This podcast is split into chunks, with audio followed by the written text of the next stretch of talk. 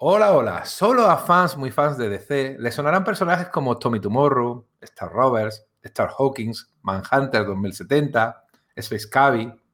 Siento como son oscurísimos personajes de los cómics de ciencia ficción de DC de los años 50 y 60. Puede los que vivieron las 5 de principios de los 90 sí que recuerden Twilight o Iron Wolf, o puede que os suenen por las reediciones recientes de estas dos obras. Y estoy seguro que los nombres de Howard Shaking, José Luis García López o Mike Millola os dicen mucho. Hoy tenemos en Sala de Peligro un programa de los que de vez en cuando nos gustan hacer. Programa dedicado a una obra más o menos oscura que tiene especial valor sentimental para los componentes de este podcast y que nos sirve como excusa, al fin y al cabo todo es excusa, para abrir otros muchos frentes. Y para ello está aquí a mi lado el enfant terrible de la divulgación comiquera, Sergio Aguirre. Hola, Sergio. Buenas, Enrique, ¿qué tal? Un saludo también a todos nuestros oyentes. Pues sí, la verdad es que lo que dices, ¿no? Que al final, pues eh, lo que gusta de estos debates es escoger estas obras que parecen más pequeñas o que, bueno, pues eh, son más desconocidas, pero que hemos vivido como que muy intensamente cuando, cuando leímos en su momento, es, bueno, pues todo lo que lo que luego soltamos, eh, como un hilo lleva a otro, ¿no? lo que vas discutiendo, lo que vas aprendiendo también, ¿no? Porque, jo, yo, me encantan estas, estas relaciones que hacemos por, todas las puestas en comunes que tenemos. Y bueno, parece que hoy tenemos a alguien que puede aportar mucho, ¿verdad? Sí, sí, tenemos con nosotros una estrella invitada, un autor que es gran amante de la ciencia ficción y que ha hecho de la rebelión el leitmotiv de parte de su obra. Hoy vuelve a Sala de Peligro tras aquel programa que dedicamos a la miniserie Punisher Círculo de Sangre. Sels Piñol, bienvenido. Sels, ¿qué tal? Hola, ¿qué tal? Saludos muy inmortales hoy. ¿Verdad? Hoy tenemos que comer bicho extraterrestre para ser inmortales. Sí, inmortales y, matusaldeoides, ¿verdad? ¿Verdad? Oye, ¿cuántas hojas de anotaciones traes? Que, te lo ocurra, lo comentamos la última vez cuando acabamos de grabar, dijimos, él se lo ha currado, ¿eh? ¿Cuántas hojitas trae hoy? Fíjate si tengo cosas anotadas que había empezado con una hoja de, de Moreskin y ahora tengo doble hoja de libreta grande de espiral a letra pequeña porque he ido llenando, llenando, llenando mientras hacía lecturas y relecturas y bueno, no he podido parar. Esto promete, sin duda. Madre mía, sí, sí, sí, sí. Bueno, pues guay, porque eso indica que, bueno, pues que el debate va, va, a dar mucho de sí y que van a salir un montón de datos súper interesantes, creo yo. Oye, lo, lo, que ha dicho Enrique, bienvenido y muchísimas gracias por estar aquí, Cels. ¿eh? Gracias a vosotros. Bueno, pues yo soy Enrique Machuca, esto es Hora de Peligro y esperamos que sobreviváis a la experiencia.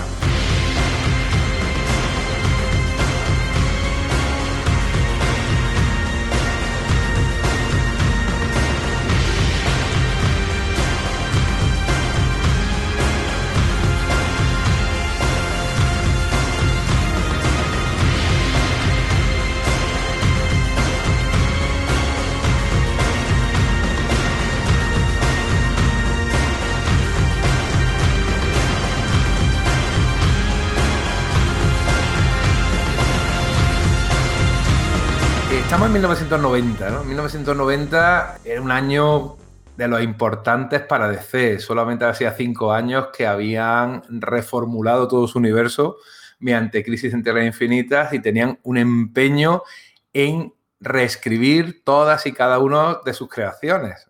Recordemos que era una editorial que tenía ya 55 años, tenía un arsenal de personajes realmente importante y ya sea por afán creativo y también, por qué no decirlo, por afán de recuperar el copyright de esos personajes, que sabemos que si un personaje está X años, nunca lo he tenido claro porque como las leyes del copyright en Estados Unidos cambian cada 20 años en función de, Mickey Mouse, ¿eh? según Mickey Mouse va cogiendo años para que Disney siga teniendo... Y, y, el marido de Cher, ¿no? Eh, también el Bono, Sony Bono.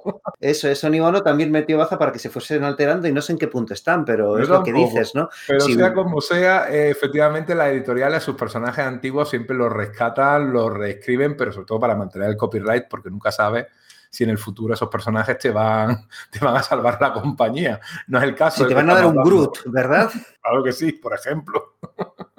Es verdad que Groot era un monstruito de los que creó Kirby a finales de los 50 y, fíjate, el pobre no pudo ver en qué se habían convertido ¿eh? en un icono.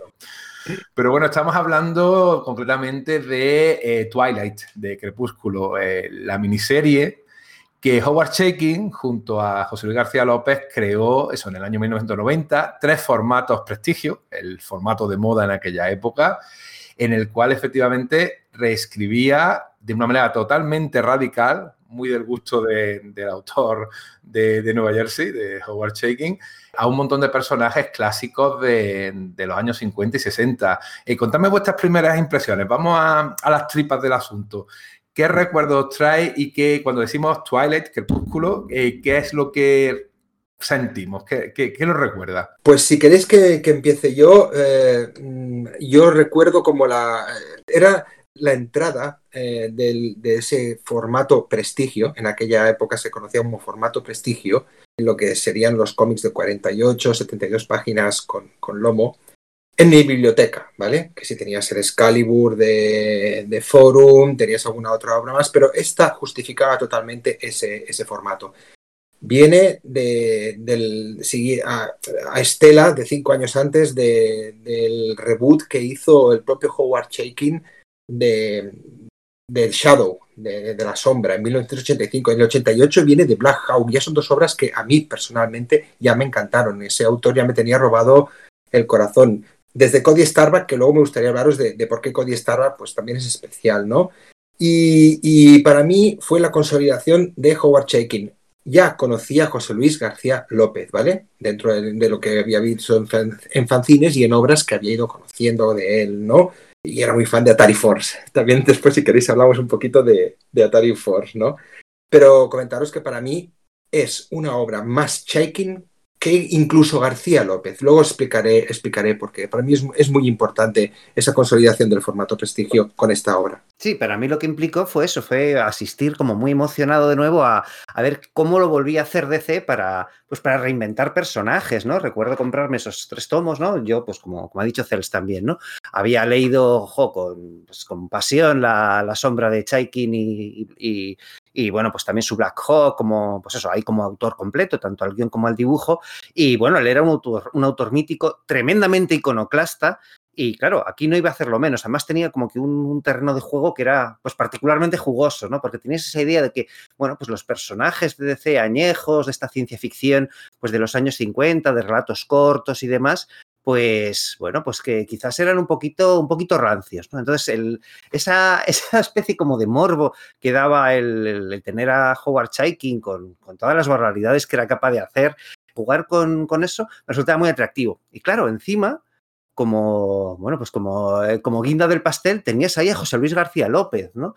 Que claro, eh, le tenemos más que nada en mente por la guía de estilo de DC, que como que reafirmó del todo la, imagen icónica de los personajes clásicos de DC, ¿no? Pero efectivamente, también había hecho Atari Force. Yo le conocí realmente por nombre y apellidos a través de Atari Force. Una obra de ciencia ficción, eh, pues eso, basada en una, en una franquicia de, pues de, videojuegos, pues muy, muy primarios, ¿no? De, principios de los años 80, que él había dibujado para DC con, con guiones de Gary Conway, si mal no, si mal no recuerdo. Muy sucia y, vamos, que, me, que a mí de pequeño me voló la cabeza. Entonces, esa combinación aquí, además con el color de, de Steve Olive, lo disfruté un montón, el, comprar mes a mes esos tres prestigios de cinco que tengo todavía por aquí, porque luego además eh, es curioso, porque realmente los prestigios de cinco tenían ese rollo de, que eran un poco otoñales, ¿no? De que se le caían las páginas y tal. Y a día de hoy, ayer comprobando y releyéndolo, pues resultó que, solo tiene una, página un poco suelta, así que en este, en este caso, pues la, encuadernación fue bastante bien. Así que sí, la disfruté un montón. Eso sí, también tengo que decir que, como suele pasarme mucho con las obras de Howard Chaykin, la historia me resultaba confusa según la estaba leyendo, ¿vale? Chaykin es un, es un guionista que te, que te sueltas eh, en el agua sin manguitos, que te ponen la bici sin, sin redines, ¿no? Y a veces, eh, a menudo lo que me pasa es que comprendo la obra cuando leo el último episodio, ¿no? Necesito mirar en, perspectiva todo. Y aquí también me pasa un poco lo mismo, ¿vale? Es verdad que, bueno, pues eh, García López hace un trabajo inconmensurable añadiendo claridad al guion, ¿vale? Pero sí hay em, ciertas elipsis o omisiones lógicas que, a veces no, comprendía muy bien por, dónde iban. Con todo, me gustó, me encantó, vaya. ¿Y tú, Enrique? Sí, no, yo coincido contigo, lo tengo aquí delante y sea porque procuramos cuidar nuestros cómics o sea porque la, encuadernación es buena, lo tengo casi impoluto, ¿eh? La verdad que sí, que, que, ha aguantado bien, pues los, ¿cuántos? 30 años que tiene ya, tiene ya esta edición. Sí, o sea porque que... es del 91, yo creo, sí. ¿no? Se terminó de publicar en Estados Unidos en el 91 Exacto. y ese mismo año fue cuando 5 lo sacó. Sí, o sea, hemos hecho un aniversario sin darnos cuenta, porque tenemos pues sí. eh, ganas de, de, de, hablar de esto desde hace tiempo, de, de, esta obra y de su hermana Iron Worth, que también le dedicaremos un ratito. ¿Sabes qué, qué nos vas a comentar? ¿Qué? No, os iba a comentar que precisamente una, una, anécdota de estas tontas que siempre voy acumulando, y es que ayer cuando estaba leyendo los... Eh, yo tengo la, el formato de 5 y tengo el formato también americano que lo pedía por previews. Uh -huh. Y el formato americano lo tengo yo también delante como Enrique, eh, lo tengo intacto, in, impoluto, vamos, mira de que tiene años, ¿eh? Y ayer, claro, mientras lo estaba leyendo, eh, ¿qué hacía esto cuando nosotros éramos eh, jovencitos y empezamos a coleccionar? Los formatos prestigio, cuando veíamos que a los primeros se les empezaban a caer las páginas, aprendías con la práctica, aprendías que tenías que cogerlo, apretarlo bien por dentro de los nudillos, no abrirlo mucho, y mi hija veía como yo iba cambiando la posición de la cabeza para, para en lugar de abrir más el cómic, meter la cabeza dentro del cómic. decía, ¿qué haces, papá? Sí, ese rollo que decías, jo, es que de este modo me, me, cuesta disfrutar de las splash pages, ¿no? Porque no, no podías permitirte abrirlo así demasiado, ¿verdad? Sí, sí, pero y además de que ahora hablaremos también de las Space Pages que aquí se curra eh, García López, que son una maravilla. Hay una concretamente que seguro que va a salir que el, vamos, de las páginas que yo recuerdo siempre, ¿eh? si me dice top de, oye, no, nunca lo hemos hecho, ¿no? Top de Splash Pages, seguro que al final lo acabaremos haciendo, que somos aquí muy amigos de los top. Esa que yo creo que estamos todos hablando, esa nave espacial, está, vamos, en, mi top. Eh, Howard Shaking es un autor muy, muy de los años 70 en el sentido de que, hombre, recordemos que en los años 70 el cómic de superhéroes estaba de capa caída. Hay que reconocerlo. ¿eh? Eh, por eso tanto empeño en crear eh, cómics de terror, por eso tenemos la cosa del pantano, por eso tenemos al hombre cosa, por eso salió el Drácula de Jim Collan y Mark Wolfman era una época en la que se estaba intentando experimentar otros géneros porque estaban viendo, tanto en Marvel como en DC, que los superhéroes no vendían tanto como habían vendido en los 60. Eh, y en ese caldo de cultivo fue donde se crió Howard Chaykin como autor.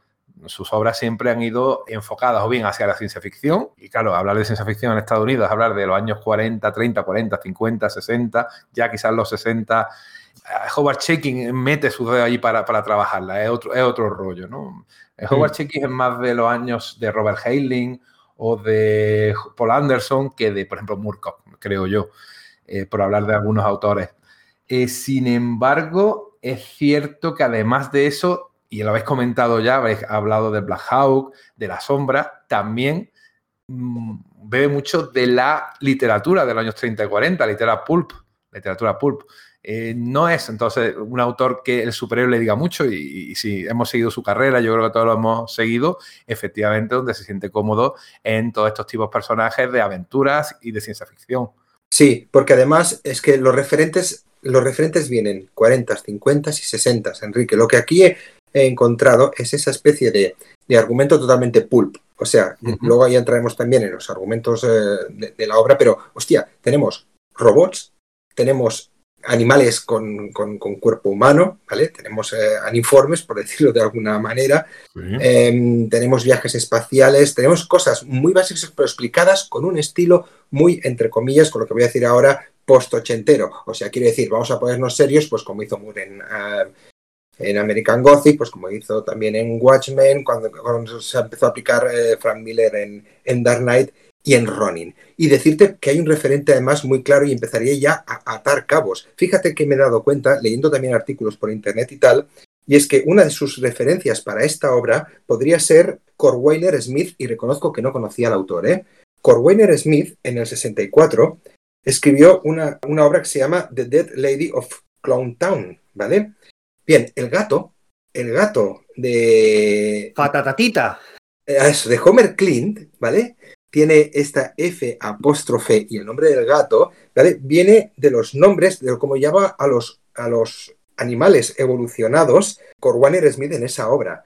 O sea, y precisamente el tema, el tema básico de la obra, de, de, la, de este relato de Corwainer, son los animales que quieren tener más presencia política, que son eh, ciudadanos de segunda y que quieren llegar pues, a ser tan importantes como los propios seres humanos. Y empezamos ya a hilar cosas y no veas lo que sale, ¿eh? Sí. Pues mira, me, hace mucha gracia que, que, sueltes esta referencia, porque según has dicho, lo de los animales te iba, bueno, no a corregir, sino a poner una enmienda, ¿no? Era que, bueno, pues como digamos que, la, que el proyecto que, tiene en mente Chaikin con esto es resucitar o reinventar los personajes clásicos de DC de los años 50 eh, y 60, ¿no? Y, de, y, obviar los de los años 70, ¿no? Pero claro, no, que no podía evitarlo y por eso mete una, una, alusión a su propio Iron Wolf, que le había creado, pues eso, para la antología Weird World de DC Comics y que luego, pues más adelante, pues también hablaremos luego de la novela gráfica dedicada al propio Iron Wolf con, con Mike Miñola, ¿no? Pero que de alguna forma era como, vale, pues lo que nos vamos a saltar es la, ciencia ficción de DC de los años 70, vamos a dedicarnos a lo anterior, pero que no puede evitarlo y mete algún deje como ese de Iron Wolf o el de Kamandi de, Jack Kirby.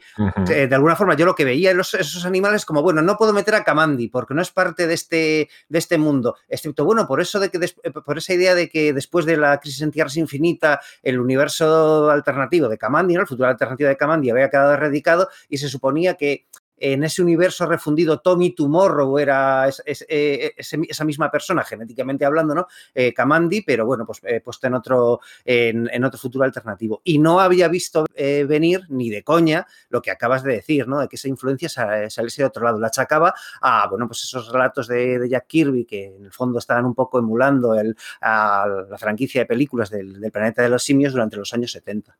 ¿Te puedo decir otra, Sergio? Sí, claro. El número es muy fuerte. Es que eh, mm, cuando me, he flipado mucho más con esto que con el Punisher, ¿eh? Porque piensa, hay una escena en donde están eh, los Star Rovers, o sea, Homer, Carrie y Rick. Eh, acaba de, haber un partido de hockey ultra salvaje, donde además uno de los contendientes de, Rick Parvis es Iron Wolf. O sea, se ve el tipo.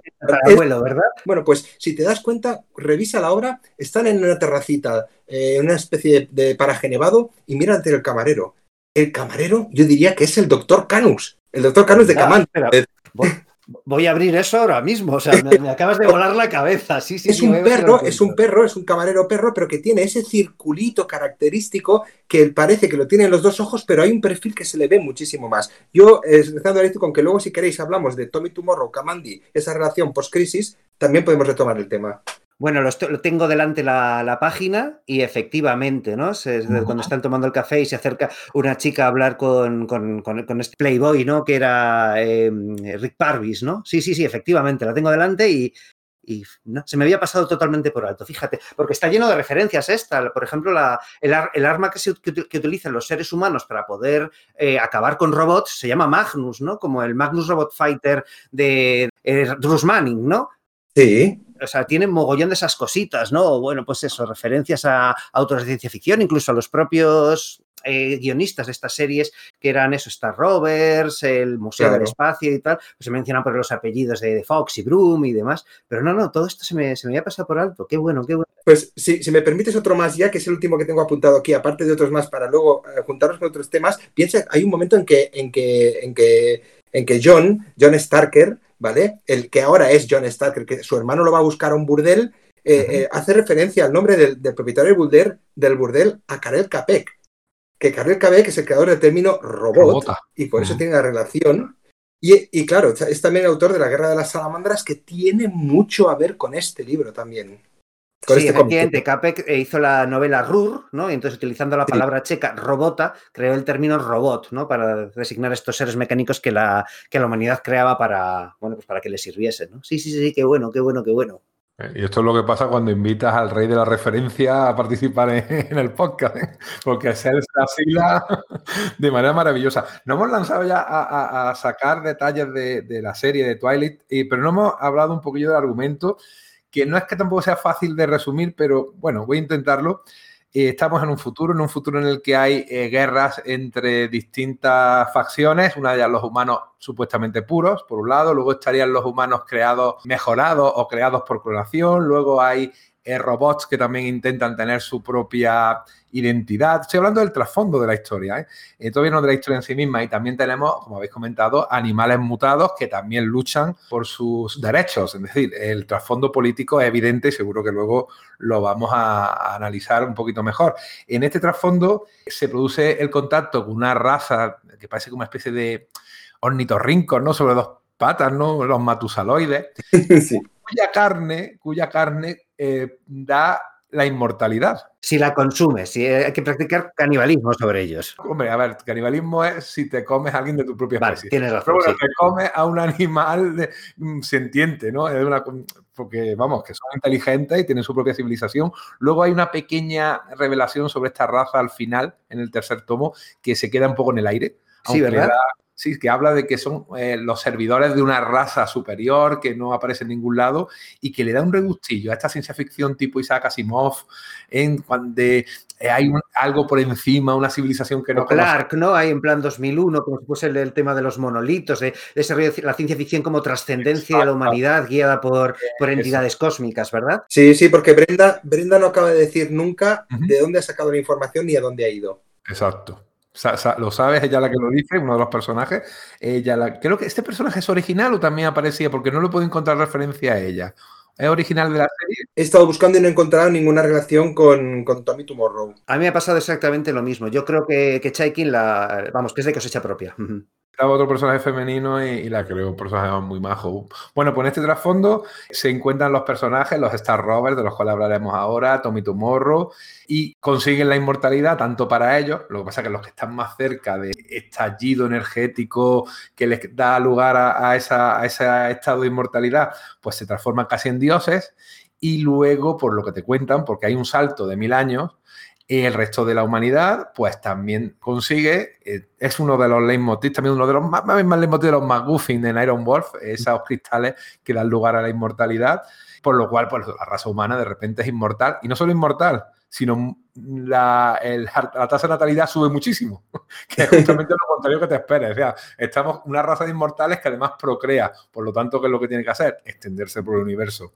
Inmortales, perdón por puntualizar de cara Sí. al oyente, en el sentido de, de indefinidamente longevos, ¿no? no, no de- o sea, pueden morir por medios violentos. Y además, esos cristales, ¿sabéis cómo se llaman? Se llaman Giraud. Sí. Como el apellido de- del autor Moebius, ¿no? Sí, sí, esos cristales que tanto le gustaban a, a Moebius eh, dibujar en sus obras. Eh, hay una lucha entre Tommy Tomorrow que ya de por sí, bueno, Tommy Tomorrow en esta versión es un nazi. Así Sí, básicamente, sin, sin ambagues. Eh, Además, un nazi con todos los complejos que dan lugar a ser un nazi. Es decir, él tiene dudas sobre su propio origen. Él no piensa que sea humano, no lo sabe si es un humano puro o un humano creado en, un- en una probeta. Y, y no conocer a sus padres, ser un huérfano, como efectivamente lo era en la versión original.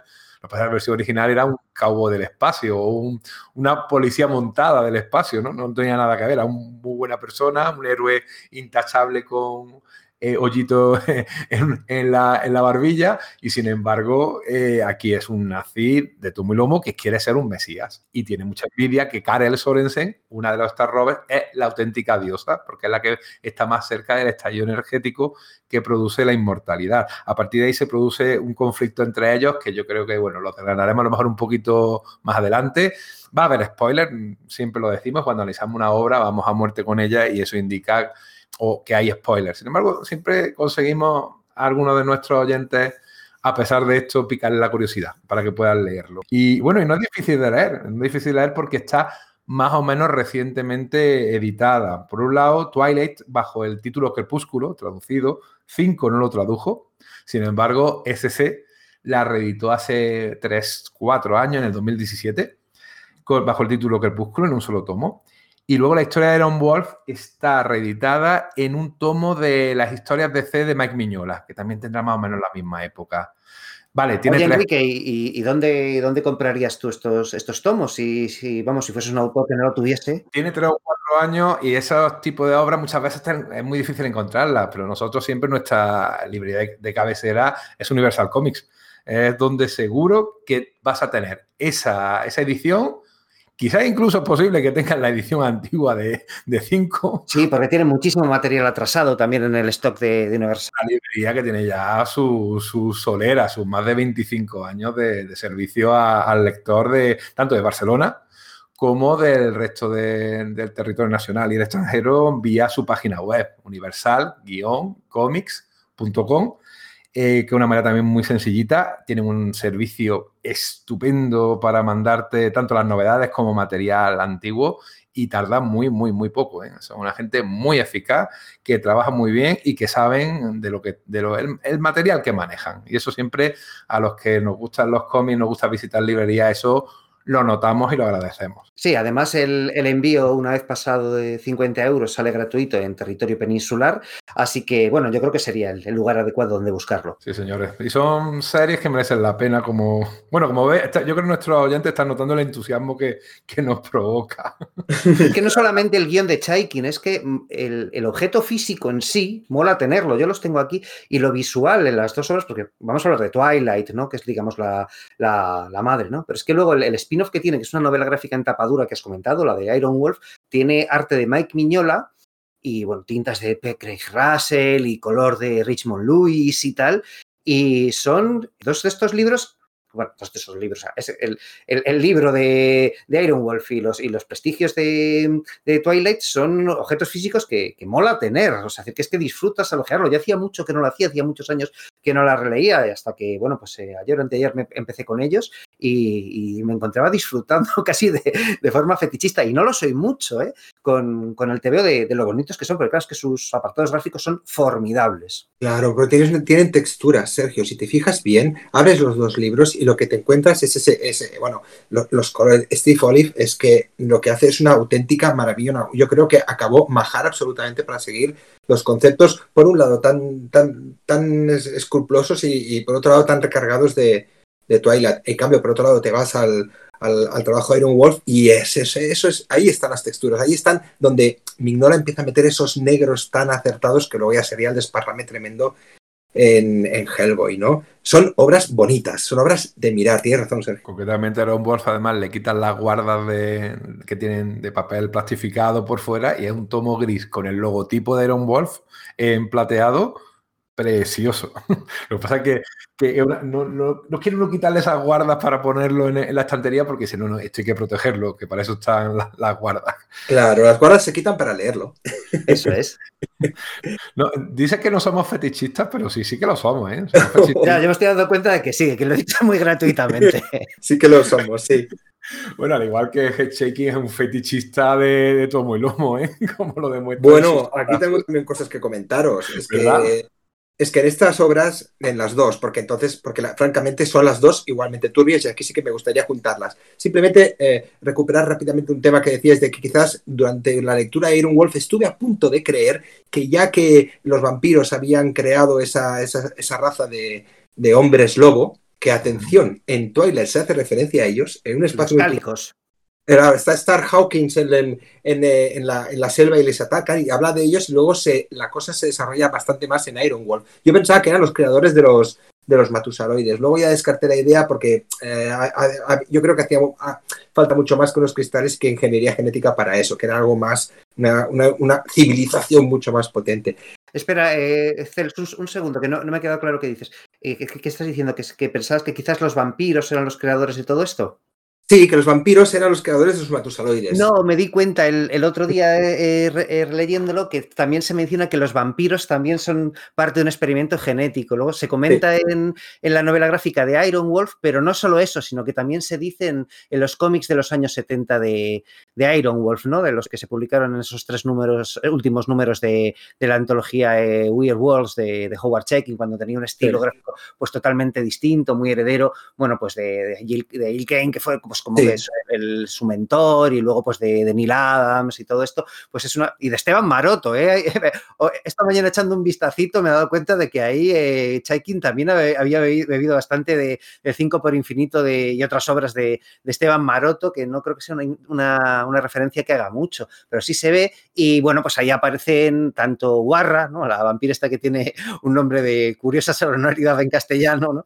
Como Miquel, ¿no? El, Lord Vampírico este, que es curioso, pero eso no se nota en la novela gráfica de, Mike Miñola, pero los cómics originales de los años 70 era un vampiro, eh, bueno, iba a decir afroamericano, pero claro, no es, no, es, la tierra siquiera, ¿no? Pero es un vampiro negro, ¿no? Que, te lleva a pensar, ¿hasta qué punto se puso de moda la película de Blácula, aquel concepto cuando salieron cosas como Blade o como esto, ¿no? Sí, y además de que piensa que eh, dentro del entorno de las dos obras, tanto de Twilight como de Iron Wolf, los vampiros parecen difuminados. Piensas que van a ser los tíos más chungos y, depravados y retorcidos y no lo son. Son toda la humanidad en total. Es la que ha caído ya en el que tengo luego ejemplos también que comentaros. Y también comentarte que sobre el fetichismo y el rollo, bueno, el rollo que, por el que ya conocemos a Chaikin, ya desde American Flag o desde Black Kiss, pues bueno, pues que le da, sube el tono a todo. Oye, es que francamente eh, se saca de quicio tanto a Purvis como a Tommy Tomorrow, sus respectivas ex o sus respectivas eh, compañeras, bueno, no, es la, de Homer, es ahí la ex de Homer Clean, ¿vale, Karel? Pero Karel pone nervioso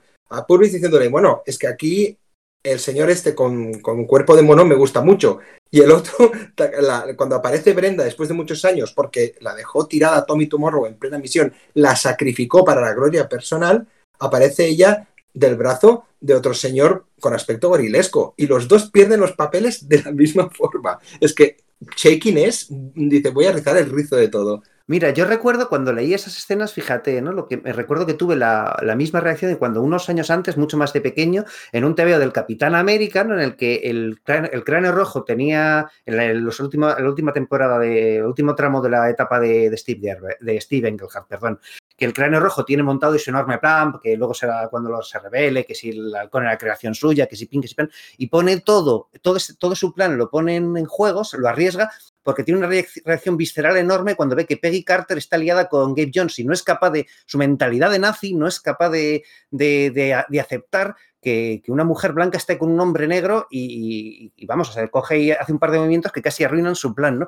Y aquí pasa un poco lo mismo, estos hombres que son, pues eso, tan, tan rancios, ¿no? Tan, tan señores y, tal, en el momento en que ven, eh, ven ese ese tipo de posibilidad, ¿no? De sexo entre, claro, este, en este caso estamos hablando de sexo entre, especies, ¿no? Pero sí que es una metáfora, yo creo que respecto a, bueno, pues la, tolerancia respecto al, pues al amor, ¿no? Y a la propia inseguridad de ellos. eso es, justo. Lo ponen absolutamente y dicen, estas mujeres tan empoderadas, esos personajes tan fuertes, que si te das cuenta, eh, Brenda tiene los rasgos de Sigourney Weaver, eh, em, oye, francamente los pone, los pone en jaque y es una de las cosas pues, que hacen que todo se tambalee. Y las, y, las escenas, pues eso, suben de tono, porque si os dais cuenta también, no sé si Enrique y Sergio estaréis de acuerdo conmigo, cuando todo parece ir bien, siempre aparece Tommy Tomorrow para enviarlo todo por el a tomar por saco. Es un chafardero. Es lo contrario de la caballería, ¿verdad? Es como un gag recurrente, menos en el tercer o que pasa lo que pasa, pero que también la iba a liar, ¿sabes? Em, no sé, a mí yo lo veo una, obra mucho más cerrada de lo que suele decir algunos críticos en internet. Sí, sí, lo que has dicho me viene, bien al hilo de esto la biografía de los personajes, ¿no? Tommy Tomorrow, en efecto, era una especie como eso de policía montada o del séptimo de caballería espacial. Eh, claro, la idea es del año 1947, es un personaje muy, muy añejo y, mezcla ciencia ficción con, con western nada que nos, que nos extrañe, ¿verdad? Aquí somos todos muy fans de Han Solo. Pues, y de Firefly, de, en fin, ¿no? Hombre, por favor, Firefly te había hasta caballo. Eh, y este personaje era siempre un coronel en los planetarios, que era una especie de, eso, de policía espacial, ¿no? Del siglo XXI. Que hace muy poco lo hemos, lo hemos podido ver así también, eh, Enrique. En, aparece en el 6 de Super Sons, en la serie mitad de 12 cuando, cuando los dos están en un planeta perdido, aparece Tommy Tomorrow y los detiene. Hace de policía. Además, eh, si os fijáis en, cómo va uniformado en ese número y en cómo sale en la portada, me recordó mucho a Wonder Woman Dead Earth, porque lleva, el, lleva el peto de Hauman, de, de, de Omega Con, de Hauman, el cinturón de Batman y lleva como la capa rota. Esto es Tommy Tomorrow, ¿eh? de Superman. Entonces, claro, los detiene y los tiene que llevar a un planeta prisión. Lo que dices tú es, es, un, es un poli, es un poli. Y ¿Sabes qué, clave da para entrar en el espacio aéreo de la prisión? Dice Twilight 1952. Ah, amigo. En ese cómic. Ahí lo tienes. Qué curioso, no sé. Qué bueno, bueno, no, no. Hay un montón de detallitos que ponen a rascar y, salen, vamos.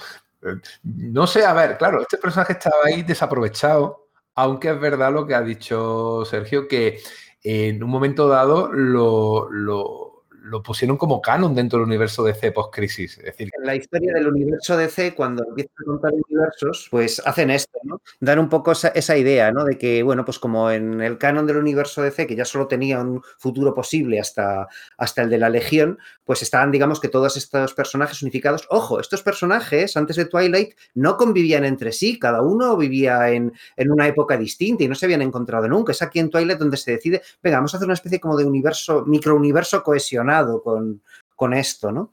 Y una de las cosas que se hace es, bueno, pues como nos hemos quitado de medio a Kamandi, lo que vamos a hacer es que Tommy Tomorrow en realidad es esa misma persona, solo que, uh -huh. claro, en un, en un, entorno totalmente distinto, en el que no ha habido ese, bueno, pues ese alzamiento de, de los animales evolucionados. Sí, a Kamandi lo encuentran en el búnker, encuentran el, el, Horatio Tomorrow, que, ¿Sí? que, siempre me acuerdo de, cuando leo Horatio me, me, me acuerdo de, de, de, Nexus. Bueno, con Nexus, los, los, los hombres gorila que dibuja, que dibuja eh, aquí eh, ¿Ah, José sí? López, ¿verdad? Son iguales que la, que la especie de Judah Macabe, los compañeros de Nexus, ¿verdad? Con la boinita de Che Guevara.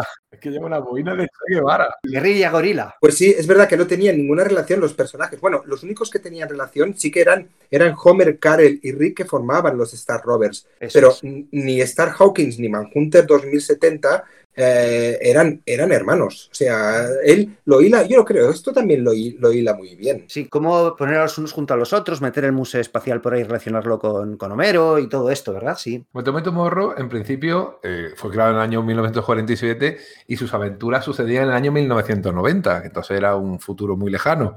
Claro, eh, ya en los años 60 pensaron, si lo mismo tenemos que poner un poquito más lejos, vamos a llegar al año 2050.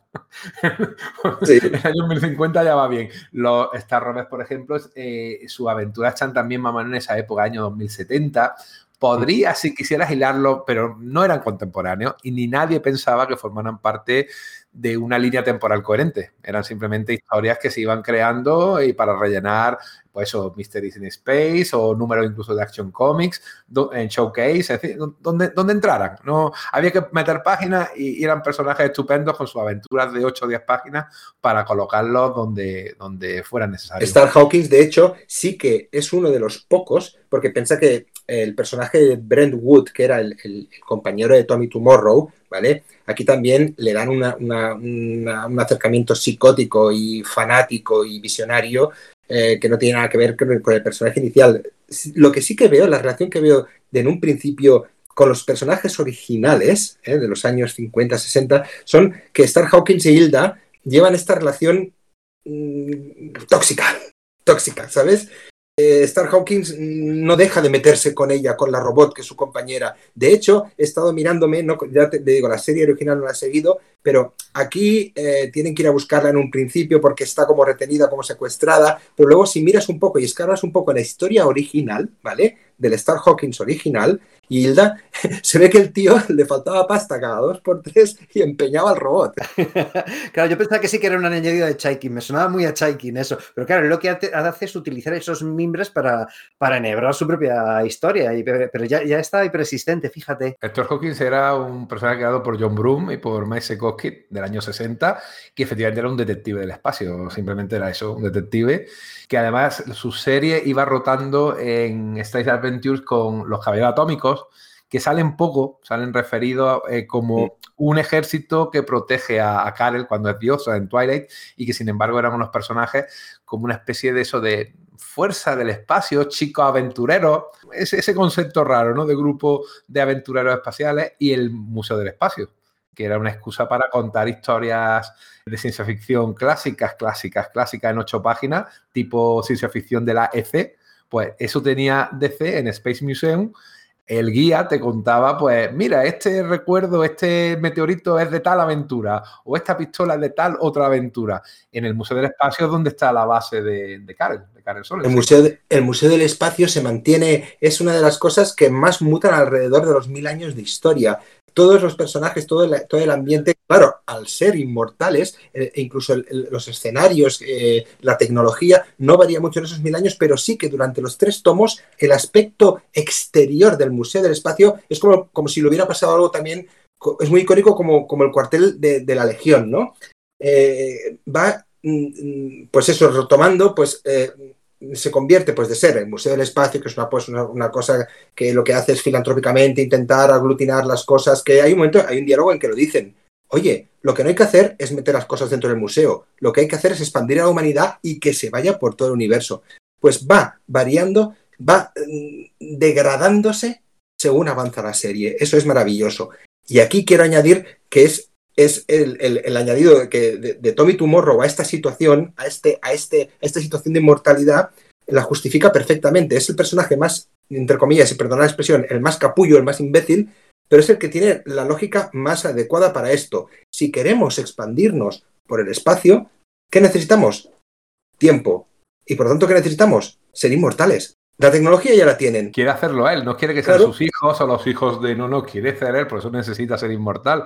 Si os fijáis en las tres portadas, que son una virguería, hechas como a carboncillo. Sí, es como arte de propaganda eh, pues eso, europea de los, años, de los años 30 o algo así, ¿verdad? Protagonista sí. es Tommy Tomorrow, en el primero un Tommy Tomorrow eh, eh, triunfante, en plan Adalid, ¿no? Que dirige una, una, flota espacial, en plan dios griego, desnudo, ¿no? Pero, pero así una, muy, muy apolíneo. En la segunda ya se transforma en un dios vengador que, que crea, me recuerda un poco a este a este cuadro de Goya, ¿no? De, del gigante que está detrás del horizonte, pues lo mismo, pero eh, con un rayo en la mano, eh, amenazando a la humanidad que tiene que huir, eh, súper simbólico, y luego es, en la portada del 3, es un personaje crístico, es un Cristo eh, crucificado. Sí. sí, es como el, el, el Cristo este de, de, Dalí, ¿no? Pero dado sí. la vuelta, ¿no? Un poco, tiene ese, sí. ese, ese error. Es, es como se vería él, ¿verdad? Eso es, sí. Es que además hay un momento en el que el tío lo dice textualmente, ¿no? Le dicen, jo, ¿por qué estás triste si has conseguido la inmortalidad? Dice, ya, es que quería ser, ser, yo solo el que la tuviese, ¿no? Quería destacar, quería ser especial. No le, la situación que tiene cuando toda la humanidad consigue la inmortalidad, para él resulta un bajón, ¿no? Un poco un, coitus interruptus. Él quería ser un dios y ahora la, la divinidad es común, ¿no? Que quizás eso también, y no lo sé, igual estoy hilando fino y, no, y se me va un poco, ¿no? Pero esa idea igual también viene un poco del, pues, del Miracle Man de, de Alan Al final, cuando, bueno, pues el, su tramo final justo antes de que lo pille eh, Neil Gaiman y luego lo que hace Neil Gaiman con ellos es jugar con esa idea de que la humanidad puede trascender físicamente y, alcanzar la divinidad, ¿no? Así que Tommy Tomorrow pasa en su versión clásica de ser pues, un policía montado del espacio, un personaje positivo, o por lo menos lo que se veía positivo en aquella época, hace 60, 70 años, a ser un nazi del espacio. Es el, el principal antagonista. Él está como una cabra, y sin embargo lo asume, o sea, es feliz con su locura. ¿eh?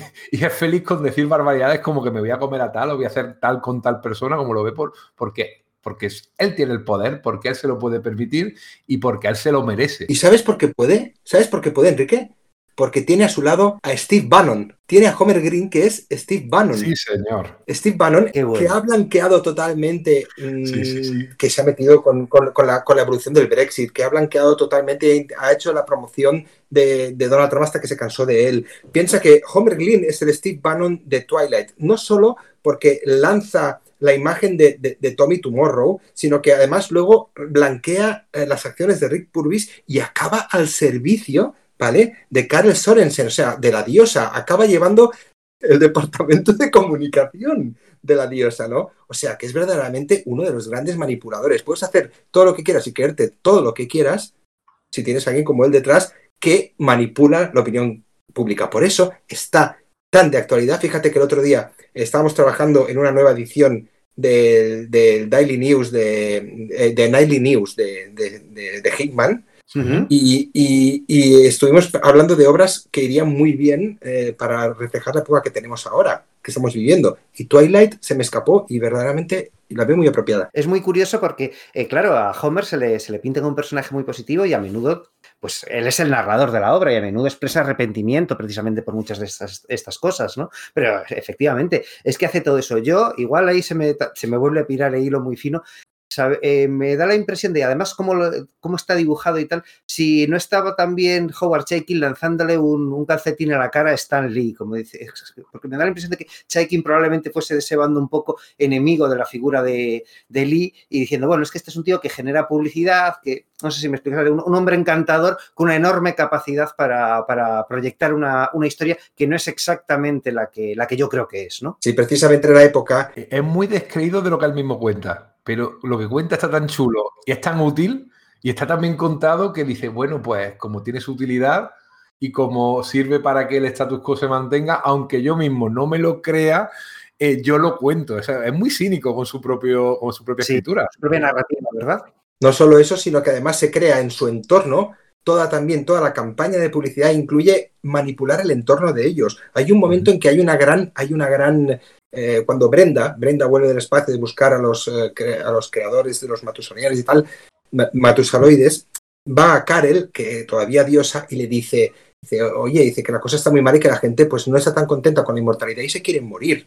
¿vale? dice, oye, perdona, pero yo no tengo noticias de eso, ¿vale? Mientras el Homer se está riendo aparte, ¿no? ¿Y qué le contesta? dice, Brenda le dice algo maravilloso, la otra gran frase, yo creo, de esta trilogía, que le dice, sí, han habido, dice, si la gente está descontenta, se hubieran suicidado en masa, dice Karel. Y Brenda dice, no, es que eso ha sucedido, pero se ha tapado todo como si fueran guerras sagradas, o sea, como si fueran guerras santas. Han habido sacrificios a nivel general tapados por guerras en forma de guerra. Imagina, es buenísimo. Yo lo encuentro sí, la guerra es una forma de matarnos a nosotros mismos. ¿no? Ahora hablaremos de Manhunter 2070, pero hay una escena terrible en la que se va viendo la degradación del personaje, en la cual él ejecuta a gente que quiere morir, que no quiere la inmortalidad, en una iglesia además. Eso es, que, le, que, le, pagan para que, le, para que les mate, sí. Y él los mata sin, sin, sin, mirarle siquiera, sino, venga, vale, me pagan, pum, pum, pum, pum, y ya está, venga, estáis muertos, no me importa. Es como descorchar botellas, da igual. O sea, es una cosa terrible. Hemos hablado de Karel Sorensen, que en su versión original era una de las tres eh, componentes de los, de los, Star Rovers. No sé, porque no, salvo quizás en, Novaro, pero tampoco estoy seguro, no puedo encontrar referencia, quizás vosotros sí, si los Star Rovers fueron publicados una vez en español o en castellano. No tengo ni idea. No lo he encontrado tampoco, he mirado. Eso eran, eso eran tres aventureros, eran una especie casi como, no sé, como este grupo de expedicionarios que hay en las películas de, de la jungla, que siempre hay un cazador, otro personaje que es un playboy y una chica, ¿no? Pues era casi lo mismo. Homer Glenn era uno, ¿verdad? Tienen además el mismo airecillo de, de Sí, yo, además la, información que, que, vamos, que he mirado por ahí y tal, porque efectivamente ah. no, no, he conseguido encontrarlo en castellano, ni he leído ninguno de los, cómics originales, era que lo que era curioso es que no formaban realmente un grupo, sino que era como que en cada historia casualmente estos tres se encontraban y entonces vivían su aventura, ¿no? Que no era, pues eso, como se dice, los challengers a los desconocidos o algo así. Sí, eh, sí Homer era novelista Karel era antigua mi sistema solar, o sea, no era Miss Universo, sino era una reina de la belleza, es divertido, y Rick Purvis era un playboy. En esta versión ella es periodista. Y de hecho se, tiene un implante que le ayuda mucho en su ascenso a, la divinidad, no como ser superpoderoso, sino hizo que la gente fuera testigo, ¿no? Que el público fuera testigo de esa ascensión porque lleva una cámara incorporada y en todo momento graba lo que pasa a su alrededor y lo transmite. Mm. O sea, esa, idea que estaba tan presente ya en el Dark Knight de la medio de comunicación omnipresente y manipulando a los, a, los espectadores. Y además da igual lo que vean, porque siempre luego llega un Homer Glynn o llega un Steve Bannon y lo que has visto no es lo que has visto, sino lo que yo te cuento que has visto. Es una cosa flipante. Mira, la, referencia que has dado, esta de Dark Knight, me parece muy interesante porque sí, yo cuando lo leí de pequeño también pensé automáticamente en Dark Knight. Pero claro, yo en esos momentos no había leído todavía el American Flag del propio Chaikin, que ya empezó a jugar con, esas, con esos recursos y que es de donde bebe Miller para, para hacerlo en el Dark Knight. Así que en realidad era un recurso que, el propio eh, Chaikin había estado desarrollando durante esa primera mitad de, los años 80, ¿no? Sí, totalmente, porque además, si os dais cuenta, Howard Chaikin y Frank Miller son dos autores en mi opinión, que en el momento en que se ponen a guionizar y otro autor interpreta sus guiones, lo que estás viendo es el estilo gráfico de esos guionistas. Esos eh, primeros planos de las cámaras de los periodistas, esa, esa narrativa. Bueno, bueno, bueno, es que lo, lo, veo y subo, porque de hecho la escena, la doble página en la que se presenta a Tommy Tomorrow, que en una se aparece de cuerpo entero y en otra aparece su cara, el dibujo es de José Luis García López, pero es que podría estar perfectamente el lápiz firmado por Howard Chaykin y entintado por, por García López. Yo creo que es lo que tú dices, que está dibujado por, por Chaykin e entintado por García López. Me jugaría lo que quieras, tío. porque hay un Sí, ¿no? Que el arte conceptual que había desarrollado el propio Seguro, Seguro, seguro. Pero es que además es que se ve perfectamente también esas caras que hay de, de, la, de las caras rientes, de los dientes apretados y, uh -huh. y las sonrisas a Shaking está aquí. Entonces se ve mucho. Y no solo eso, sino en la disposición también de las onomatopeyas. No sí. solo pasa en Twilight. Si os fijáis bien, en Iron Wolf, las onomatopeyas que hay en naves, en hostias, en trompazos y tal, son Shaking. Sí. Bueno, es que incluso los, los, gritos que emite la gente tienen ese rollo característico de shaking de que el, en vez de estar rotulado con la fuente habitual, lo está con otra más grande a color y se salen de fuera del bocadillo. ¿Sabéis lo que quiero decir? Eso, eso, sucede varias veces y es súper fascinante. Sí, sí, es Simonson. Simonson shaking. Sí, el uso de la onomatopeya por ellos dos, por Simonson y Shaking, que compartieron estudio, aunque brevemente en, eh, allí en, en Nueva York, a la altura de la calle. Sí, 27. lo de Upstart. No, bueno, de hecho es que creo que no solo compartieron estudio sí, sí, sí, y, y, y, Starling. De hecho, eh, Starling empezó a hacer el, eh, la Odisea de la Metamorfosis porque vio los, lo que estaba pintando en ese momento Howard Chaykin experimentando, no sé si eh, ya con su Cody Starbuck, porque creo que en ese momento lo publicaba en blanco y negro, o con sus adaptaciones de, de, pues de relatos de ciencia ficción o de relatos de, de, Michael Moorcock, porque en ese aspecto siempre olvidamos, es que Chaikin digamos que todos tenemos la idea de, bueno, pues estudio holográfico de partir de los años 80, pero durante los años 70 el tío fue mutando muchísimo y siendo enormemente innovador, ¿no? De ser esa especie de Jill Kane, Neil Adams, a, bueno, pues eso, a tener una, un desarrollo pues, enormemente pictórico y en, en, obras para heavy metal y, tal, y luego, bueno, pues decidió esta, establecerse, pero que, bueno, que eso, que, que Chaikin es más dibujante de lo que la gente a veces piensa, ¿no? Claro. Esto no sería sala de peligro si Sergio, si Sergio no metiera su referencia a Starling. Pues yo la veo y subo. A ver. Da, Tú sabes quién es Dania, Dania Grasiunas, ¿no? Dania Grasiunas. Por supuesto, la esposa de Starling. Que estuvo antes casada con Shaking. Ah, eso no lo sabía. Sí. Vaya cotilleo.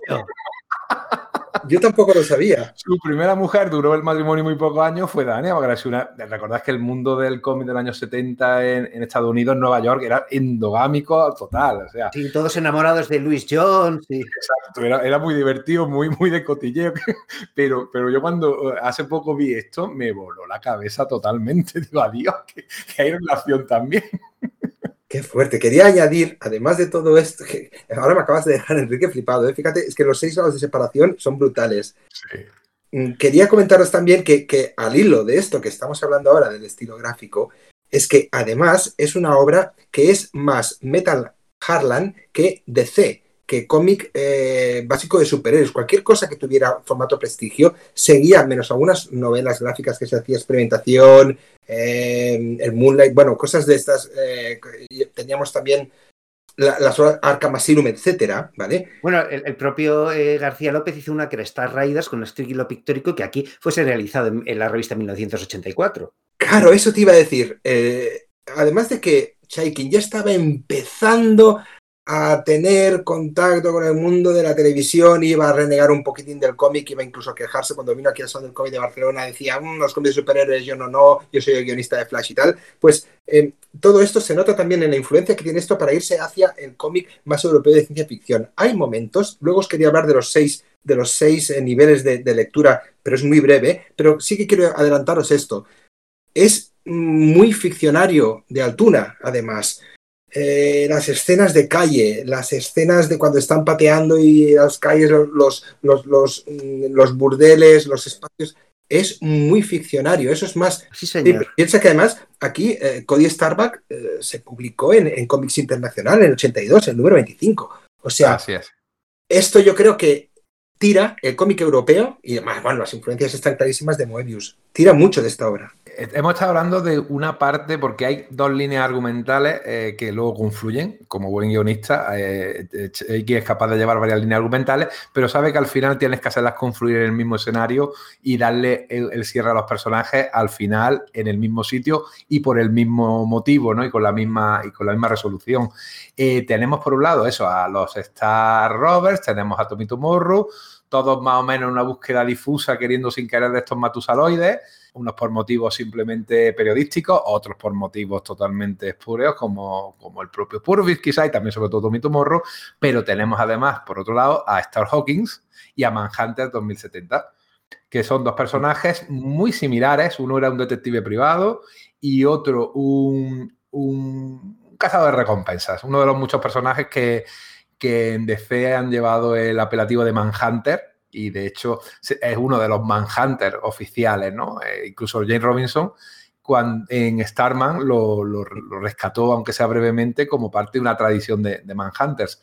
Bueno, pues estos dos personajes, como hemos comentado antes, se transforman en hermanos, ¿no? Pues Shaking decide crear una historia muy mal rollera de dos hermanos que se llevan muy mal con un triángulo en el que hay una robot, la ayudante de Star Hawkins, que, bueno, como habéis dicho, efectivamente Star Hawkins era un, matado que cuando hacía falta empeñaba a la secretaria robótica, a Hilda, cuando realmente era ella la que le resolvía muchas veces los, los casos, además, porque era un poco torpe, era un personaje un poco paródico, ¿no? Aquí son hermanos y hay una relación que es terrible y con ella de por medio, que ella está enamorada de Star Hawkins y a su vez Manhunter 2070 tiene un fetichismo sobre los robots. Ahí está Shaking metiendo sus cositas eh, que tanto le gustan y crean un círculo realmente chungo que dura mil años, que es lo que a mí me llama la atención, que la veis, la veis me, habéis convencido con lo que habéis dicho. Claro, desde el momento en que eres inmortal ya no te interesa evolucionar, ya no te interesa cambiar, dices que tienes tiempo y mantienen durante mil años, porque entre el primer y el segundo número pasan mil años, la misma relación malrollera. Es una cosa que dices tú, pero qué cosa más enfermiza. Sí, es como ese rollo de como tengo todo el tiempo del mundo, cojo y, me pongo a, postergar, a procrastinar, ¿no? no doy ningún paso de, evolución personal, ¿no? Es el reflejo de, lo que les rodea, es el reflejo del estancamiento de la humanidad, bueno, de la humanidad y de, la gente pues, eh, que ha sido manipulada genéticamente en total, en total, de la raza humana y sus, y sus descendientes. Están atascados. Sí, realmente. No solo atascados, sino degenerando, porque el camino que sigue eh, Manhunter 2070, Starker, eh, poco, a poco, cada vez más borracho, cada vez más tirado, cada vez visitando burdeles de peor especie, esas robots, esas robots sexuales con esas posturas. Si es que, claro, pone arriba, recomendado para lectores adultos, claro que sí. Claro, porque por eso te decía que también me, me, me acordaba mucho del ficcionario de, Altuna y de otras obras de Altuna para decir que verdaderamente la carga, la carga es muy adulta, pero es mucho más adulta en este cómic, ¿vale? Y en muchos más de Shaking, que los acercamientos adultos, serios, eh, grim and gritty, de los cómics de aquella época, ¿vale? De los que, entre comillas, los que he citado antes, han renovado el género se atreve a más. Eso es, es que Chaikin es, bueno, pues es que era el enfant terrible del, del cómic norteamericano y es un, alguien al que siempre le ha caracterizado su, iconoclastia, ¿no? Y es que eso, no se corta nada en meter cosas sexuales, no solamente, y de violencia, por supuesto, y de crítica social, ¿no? O sea, de muchísima, abunda un montón, ¿no? Yo lo que pasa es que sí que creo que que, no hila bien la, historia. O sea, todo lo que plantea es muy, muy interesante, pero como decía yo siempre al final, las historias de Chaikin las entiendo en el último número, ¿no? Y aquí eh, recuerdo que su día, pues claro, lo leí porque me lo releí 10.000 veces y al, y, ahora al releérmelo, pues bueno, tenía fresco la memoria como, iba. Pero sí que creo que hay saltos lógicos que no acaban de estar bien rematados, como qué implica exactamente la divinidad de Karel, ¿no? De, que, que, o sea, si se ha transformado físicamente en plan Casal, la de los mundos de Vega o algo de, los Omega Men, o, es simplemente cómo le ve la gente, o, cuando Tommy Tomorrow le roba esa divinidad, ¿qué es lo que hace exactamente? Porque lo último que vemos antes de que eso suceda es la, yo creo que bueno, que es la, doble splash page esta de la que, de la que hablábamos antes, ¿no? Con, con su eh, amenazante nave acercándose, ¿no? Pero no queda muy claro, porque en uno parece que sí que tenga superpoderes con Tommy Tomorrow y con Karen no, eso no pasa. Ese tipo de cosas son chorraditas, ¿vale? Pero es verdad que no parece que acaben de quedar del todo rematadas. O esa impresión me da. ¿Cómo lo veis vosotros? Yo creo que la, hay cosas verdaderamente que quedan en el aire, como en las últimas viñetas donde dice, creíamos que esto era el final. Aiken estaba pensando en desarrollar un universo que luego veríamos también en, en Iron Wolf. Que atención, para leerse Iron Wolf, tela porque mm, el traductor de Twilight se debería volver absolutamente majara, pero es que Iron Wolf, es que para entenderlo, no he tenido que leer ahora dos veces, porque no me acordaba de lo que, de lo que iba. Pero ¿qué me está explicando? Parece como si Mignola le hubiera dejado sitio para poner bocadillos y él pusiera frases inconexas. Quiere decirte que lo que veo es que había, aquí hay una deidad a través de Karel que se explica como buena, como esperanzadora, que al final todo se va al traste y luego está eh, el mal. El mal, esto es como, como el, apocalipsis avanza de la muerte de Stephen King. Oye, es que además es tan incorrecto, es tan incorrecto que más que, em, que el sexo y las cosas mm, que Chaikin propone, es que hay algo que no se podría dibujar ahora mismo. debido a, a, a, pues cómo está concienciada la gente. La primera escena en la que le presentan, que antes hablabas tú, Sergi, a Tommy Tomorrow, baja las escaleras de una nave, tío, hay una alfombra, hay una alfombra de oso sí. en el suelo de la nave. Lo he me he dado cuenta 30 años después. Lo he leído como 50.000 veces. Es uno de mis cómics favoritos. Y he visto ahora por primera vez una alfombra, una alfombra de, de, de, de, piel de oso, por Dios. Que además no sería de oso, sino que sería de oso eh, inteligente, sentiente. Con... Por eso veo que, que, la, que lo, todo se reduce, explicado, más bien explicado, más explicado, pues esa dicotomía entre el bien y el mal. Bueno, pero es que no solo eso, es que en esa misma escena no solo está la alfombra de oso, es que hay abiertamente una esvástica. Yo de eso no me.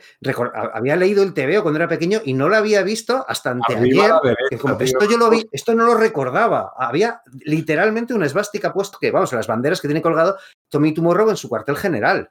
Claro, es que, pero eso es los niveles de lectura que os quería comentar antes y si me permites, eh, Enrique y Sergio, os comento muy brevemente. ¿Ves esto que vamos descubriendo poco a poco y que vamos de hablar Sergio y yo ahora?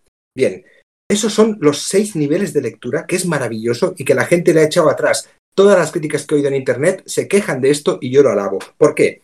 Tú cuando estás leyendo cualquier, cualquier página de Twilight, te encuentras con un diálogo de la escena, ¿vale? Mucho diálogo que hablan los personajes, ¿vale? Tiene que ver con el desarrollo de la trama. Segundo, te interrumpen, pero te aportan también las aportaciones que va haciendo Homer, que lo está narrando en voz en off. No solo eso, sino que estas dos cosas anteriores está haciendo que la historia general avance, ¿vale? En segundo plano hasta llegar al tercer tomo. Y, por último, el dibujo.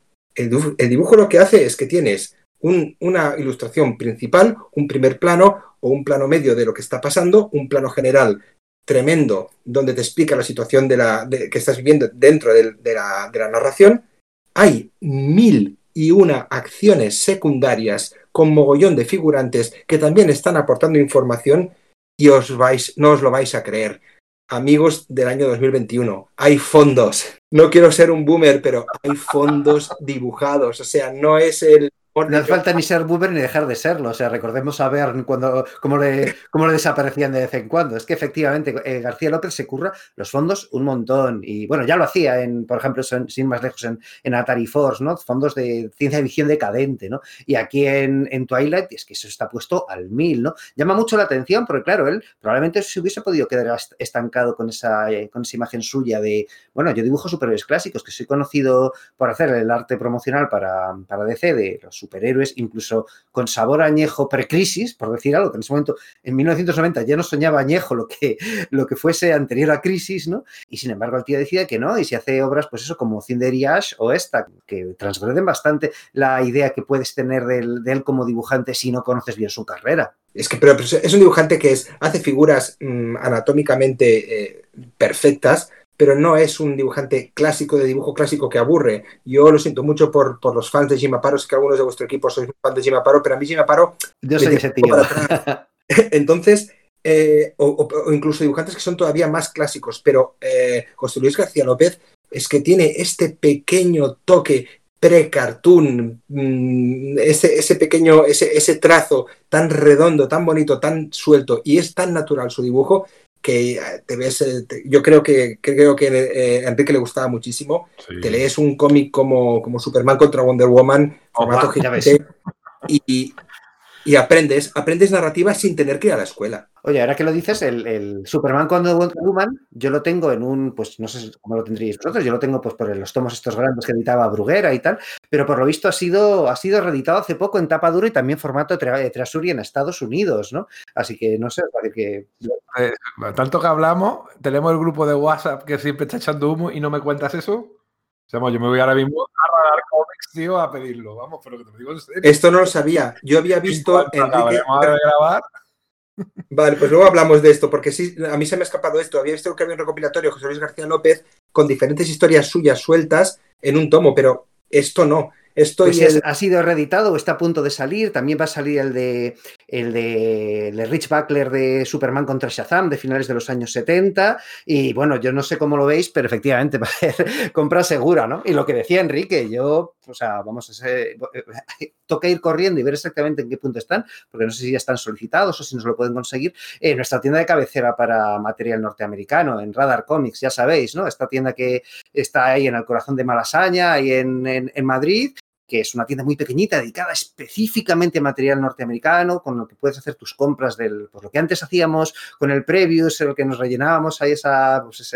esa hojilla y que entregábamos en, la librería para que nos trajesen el, el, material USA que iba saliendo cada mes. Bueno, pues ya sabéis, en, Radar Comics podemos hacerlo muy cómodamente a través de su página web, de una manera muy intuitiva, y luego pues está toda la enorme cantidad de, de material atrasado y antiguo e incluso de colección que te pueden conseguir, ¿no? Además, bueno, pues son gente que sabe muy bien de qué, género este, es el que, el que quieren sus clientes y bueno, pues te llegan ahí los pedidos que pasado los 20 euros son, eh, son gratuitos en, la península con su bolsita, su baking board y bueno, en fin, gente que se nota que, sabe de lo que, vamos, y, que ama lo que, lo que está haciendo, no hay más que pasarse por la tienda y ahí hablar un rato porque, pues son, son, auténticos apasionados, ¿no? Es un placer eh, comprar allí. Ya lo sabéis, Radar Comics para todas estas compras y bueno, pues las que vayan saliendo, te iré avisando, Enrique, cuando me, me entero de esto. Claro, pensaba que era Vox Populi esto. Qué va, qué va, qué va. hemos, hemos, nombrado, ¿verdad?, lo que decís de, de, José Luis García López. Me ha encantado la exposición sobre los seis niveles de, lectura, que es verdad, tienes toda la razón del mundo. Ha, ha, hilado de una manera maravillosa, pero sobre todo eso, el hecho de que los fondos cuentan también una historia y forman parte de la historia. No son unos fondos eh, puestos ahí por ponerlos, pues decir, mira, un fondo chulo de ciencia ficción sucia. No, no, no cuando ves esos fondos, ves qué tipo de sociedad eh, hay ahí, ves cómo vive la gente que hay ahí y añade una nueva capa de significado, claro que sí. Y vas cambiando de escenarios. Piensa que nos movemos por muchísimos planetas. Eh, incluso en una, aunque sea antes del milenio, del milenio de inmortalidad, donde todavía se puede expandir eh, más la raza humana, está esa, esa escena maravillosa del preataque al, al, al Che Guevara, al mono Che Guevara, Oye, si te das cuenta, hay un traveling. Hay un traveling y es lo siguiente. Están esperando en la selva y están los soldados, pues bueno, pues uno fuma, el otro medio agazapado, esperando órdenes para atacar. Hay un traveling de cómic. Quiero decir que las viñetas hay una, dos, tres, personaje en primer plano que está aguantando, fumando un cigarro o simplemente mortando guardia, y luego en el espacio que queda el, la viñeta. Mientras vas leyendo las viñetas, vas pasando por toda la lista de soldados que están allí agazapados. Es un puto traveling, es maravilloso. García López hace una lección de narrativa aquí. Sí, señor. Además, lo, tengo delante mientras lo iba diciendo y tiene toda la razón del mundo. En una sola página, cómo te hace, cómo va plano, plano general, plano medio, plano, primer plano y otra vez plano general, y te lo va, te lo va, te lo va contando de una manera maravillosa. Es verdad lo que decís que te queda un poquito la, la cosa de que Checking no te acaba de contar bien las cosas. Por ejemplo, al final del segundo tomo, eh, Tomito Morro se supone que mata a, a Karel, a la diosa Karel, y consigue sus poderes. Porque Karel tiene poderes, por lo menos flota, flota en el aire, algo, algo sabe hacer. Entonces, él le utiliza los poderes un poco más físicamente, ¿no? Este, él ¿no? Él no vuela, él está con los pies en el suelo y pisoteando a quien haga falta. Pero no, no, no, no, entiendes bien qué es lo que ha pasado ahí. Simplemente ves que ha muerto y que aparece esa doble splash page de esa nave que te indica la clase de persona que es Tommy Tomorrow, el tío egocéntrico que es que te hace una nave espacial con su propia efigie, tamaño eh, eh, estrella de la muerte, pero con su cara, pero en plan buque, una cosa espectacular que te quedas, vamos, como me quedé hace 30 años y, ahora cuando la he releído digo, pero qué bueno esto, puñeta. ¿Verdad? No, pierde, no pierde nada de fuerza por muchas veces que lo hayas visto. Claro, esto te entrena para la casta de los metabarones. Una vez lees esto, sí, se lo cree todo, todo, todo. Es que además esa escena también te crea la, pregunta que es la más lógica respecto a esto que estás diciendo, Enrique. Un momento, ¿por qué es Tommy Tumorro quien adquiere los poderes, quien adquiere esa divinidad y no, y no es, eh, es mm, um, Brent que está, está al lado? Está, estaba además, él se siente culpable porque se estaba enrollando con Brenda, no sé qué, había roto su celibato y tal pero es el que está más cerca. Eh, decir, los poderes deberían haber pasado a él. Hostia, estos son unos spoileracos que no veas. ¿eh? Espero que la gente le... Es igual, la disfrutarás muy bien de la lectura. ¿eh? Yo lo recomiendo. Recomiendo esta lectura muy acérrimamente. Sí, sí, sí, sí. En el primer tomo es la búsqueda de la inmortalidad, en el segundo tomo es las consecuencias de la inmortalidad y en el tercero vemos cómo qué pasa cuando el malo es, el que es inmortal. Tommy Tomorro ha hecho un régimen de terror como no era, como era de esperar, es que, no, no, cabía otra y todo el mundo quiere matarlo, porque nadie quiere un dios loco ahí a, su lado. Y quien finalmente lo consigue, y yo creo que es uno de los momentos más creepy de esta, de esta serie, que los tiene mucho, es que lo hace Star Hawkins, pero fusionado con Hilda, con la robot. O sea, no, pero no es Star Hawkins, es su hermano, es Starker. Hermano, perdón, sí, tienes razón, Starker, su hermano, Manhunter, perdón, sí, sí, sí, no te lo tenía en la cabeza, pero he dicho mal el nombre. Manhunter, es decir, el que estaba enamorado de esa robot, lleva mil años enamorado, le propone a su hermano, que es un cabronazo, le propone que se fusione con ella porque como Tommy Tomorrow es un personaje mesiánico, es de los que quieren que los pobres se acerquen a él, pues él ¿Cómo me gusta el hombre común? Dice, dice, de manera literal, ¿no? Un discurso muy fascista. Que se acerquen a mí los, robots, los, heredados de la Tierra. Es un mal Mesías, obviamente, ¿no? No es el mensaje de Jesús ni mucho menos, pero lo retuerce Checking, que tiene una mala leche impresionante, de esta manera. Y la se fusiona con ella y él es feliz. A mí esto me recuerda al Cronenberg más sucio, ¿no? Sí, sí, sí, a la nueva, carne, nueva carne de Tetsuo, sí. Yo cada vez, cuando lo leí en su momento me quedé diciendo, ay, o sea, te queda un mal cuerpo. Y además, esa pobre robot que es el único personaje realmente positivo, que, junto a Brenda, quizás, que hay en la serie, que hay una pobre inocente, que la pobre está ahí porque está enamorada, pero sabe que la están tratando con el pie, pero aún así aguanta porque será su programación o por lo que sea, y que la traten de esa manera y que le diga, y que para convencerla, es que así vamos a ser familia. Y antes de que ella diga, ay, vamos a ser familia, la apaga y dice que es que siempre era igual. Le dice su hermano a, a, a Starker. La apaga para, para, coger su cuerpo y realizar el proceso de ionización sobre Starker, como diciendo, vale, vale, ya has dicho que sí, ¿no? Pues ala, no me interesa nada más de lo que, de lo que quieras decir. Es enfermizo. Como caracterización de personaje. Es terrible. Sí, es la forma de anular a un personaje femenino y hacerlo de, de forma muy, muy sádica. Por eso te digo que, que creo que la gente que, que Em, no ha entrado dentro de esta novela porque es una novela gráfica con mayúsculas, ¿vale?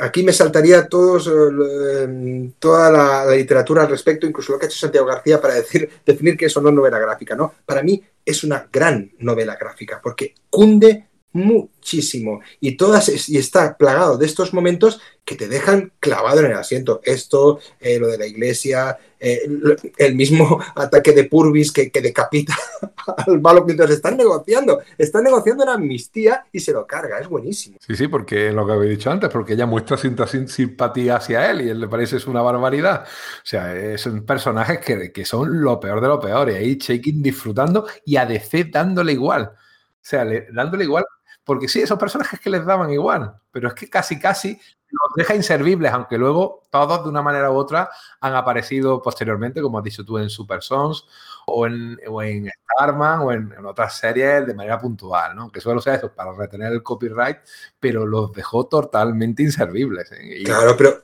fíjate quién, es, quién estaba ahí, Enrique. Mira, Janet Kahn de, de presidenta, Di Giordano de, de, Andy Helfer, estaba Joe Orlando, estaba Paul Levitz, estaban, estaba la vieja guardia que decir, vamos a... Estaba Mike Gold, que había venido de, First y se había traído eso mogollón de sus, de sus talentos, incluido el propio Shaking, que estaba ahí en, pues eso, haciendo American Flag, ¿no? Entonces, sí, había, además eso, que había esa, vieja guardia que además quería convertir a DC en un cómic quizás un poco o tener una opción de hacer de, que hubiese una línea de cómics más de autor dentro de la propia DC, ¿no? Sergio, tenemos librerías especializadas, ¿vale? Y tenemos además unos formatos que trascienden a la grapa. Vamos a sacarles partido. Hostia, me acuerdo de, Orquídea Negra, ¿os acordáis de Black Orchid cuando salió? Bueno, que sí me acuerdo, es que es uno de mis trabajos favoritos de Gaiman, aunque a pesar de que sea de los primeros y de McKean, es que se te ve me flipa. Pues, con diferencia de años de unos a otros, este es una, hay una especie de, colección, hay una especie de, como de fascículos coleccionables en formato de, en formato este prestigio, que le llamamos así desde, desde los tiempos de Forum, ¿no? O sea, sería un trade paperback, un, no sé.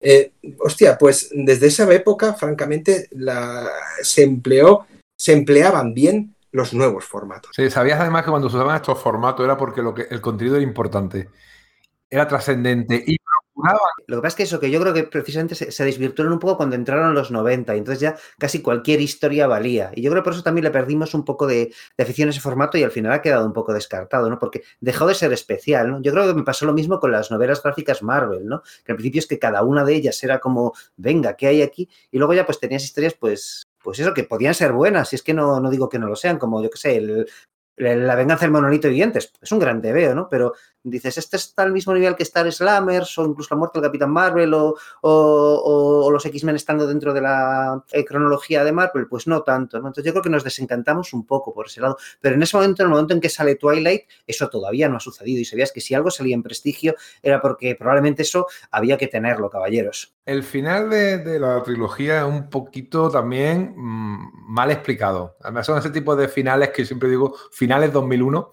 en el que pasa algo cósmico que realmente como te están diciendo, no, esto tú no lo puedes entender. Aquí ha pasado algo, ¿eh? Eh, el malo muere, ¿vale? Eh, otro spoiler ya para decir, tampoco vamos a contar cómo y de qué manera, porque para pensar, yo no sabría, sería capaz de contarlo.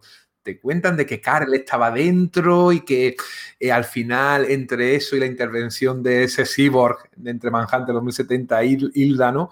Eh, han conseguido debilitar y, y matar a, A Tommy, ¿no? a Tommy Tomorrow. Pero yo, a mí nunca me quedó claro. Eso, sí te queda un poquito al final. El- Sí. ¿Por qué la flota se deshace? Exactamente, me resulta insatisfactorio. También nombra a esos creadores de los matusaloides, pero no tiene más sentido. La- lo estaba buscando Brenda, pero luego no los busca nunca más, ni aparecen, ni quizás lo que decís, tenía idea Chekin de continuar la, la historia, no he, no encontrado referencia al respecto. No, yo tampoco, pero la verdad es que incluso cuando lo leí en su día me dio esa impresión, ¿no? Que eso era, bueno, pues una especie como de prueba de decir, venga, pues vamos a hacer el, el universo cósmico de DC, ¿no? Un poco parecido a lo que mucho después y, y en, y en otro nivel, ¿eh? Lo que se hizo con Aniquilación, ¿no? Decir, venga, vamos a coger a los personajes cósmicos, crear un evento y luego lanzaremos una, toda una línea de cómics eh, relacionada, ¿no? Pues quizás eso sucedió, pero tal vez no tuvo todo el éxito, porque de hecho entre, entre Twilight y la aparición de Iron Wolf, los, los- las llamas de la revolución, ¿no? que es la, la otra obra, la que está dibujada por, por Mike Miñola, pasaron dos años, ¿no? No parece que se aproveche un, digamos, la inercia del éxito, porque quizás tal inercia no llegó a existir, es algo que nunca he tenido muy claro. Sí, yo veo claramente la, la venganza, la venganza de, por un lado, de, de Brentwood, que lo estuvo puteando Tommy Tomorrow durante mucho tiempo, y cuando eran cadetes, también Starker. Starker también piensa que lo estuvo puteando muchísimo. O sea, ahora te vas a acordar de nosotros y somos lo más bajo, lo más chungo, lo más tal. Es como los típicos equipos mm, de perdedores que consiguen llegar al final. Y claro, sí que hubiera se hubiera visto la posibilidad de desarrollarlo, pero claro, mmm, oye, que además me hizo mucha ilusión respecto a Iron Wolf que apareciera, aparece en el, en el tomo 2 el, el, el barquito de, de, madera, diseñado por Iron Wolf. Sí, sí. No sé si os acordáis. Sí, sí, sí, sí, perfectamente. O sea, en el tomo 2, aparte, el que aparece es el, es el tatarabuelo, Cedric, ¿no? Sí. El tatarabuelo de, de Brian, porque claro, luego de hecho, lo que se supone, pues porque cuando eh, Howard Chaykin creó a Iron Wolf en los años 70, eso era la Tierra en un futuro determinado, pero aquí lo que hace es integrar esa mitología que él mismo creó en los años 70 y decir, no, no, es que es eso, como la humanidad, se, eh, su diáspora ha sido tan extensa a lo largo del espacio, hay sistemas solares que también el planeta central en el que vive la, la humanidad, en el que se ha sentado, se llama la Tierra, pues, pues igual que hay una Guadalajara en México, por, por, sí. por, decir algo, y ahí es donde sucedieron las historias de los años 70 y donde van a suceder las que habrá en Iron Wolf, los, serie, la, los Fuegos de la Revolución, ¿no? Que es algo así como si Iron Wolf era western de John Ford, pues digamos que eh, Iron Wolf, los Fuegos de la Revolución, sería el spaghetti western, este tema más crepuscular, de post-revolución y de hablar de personajes más maduros, ¿no? Sí, sí, sí, totalmente. Pero no, se llegó a desarrollar, pues esto, la posibilidad de, tener, porque luego está, esto ha sido siguiendo un link mientras he intentado documentarme,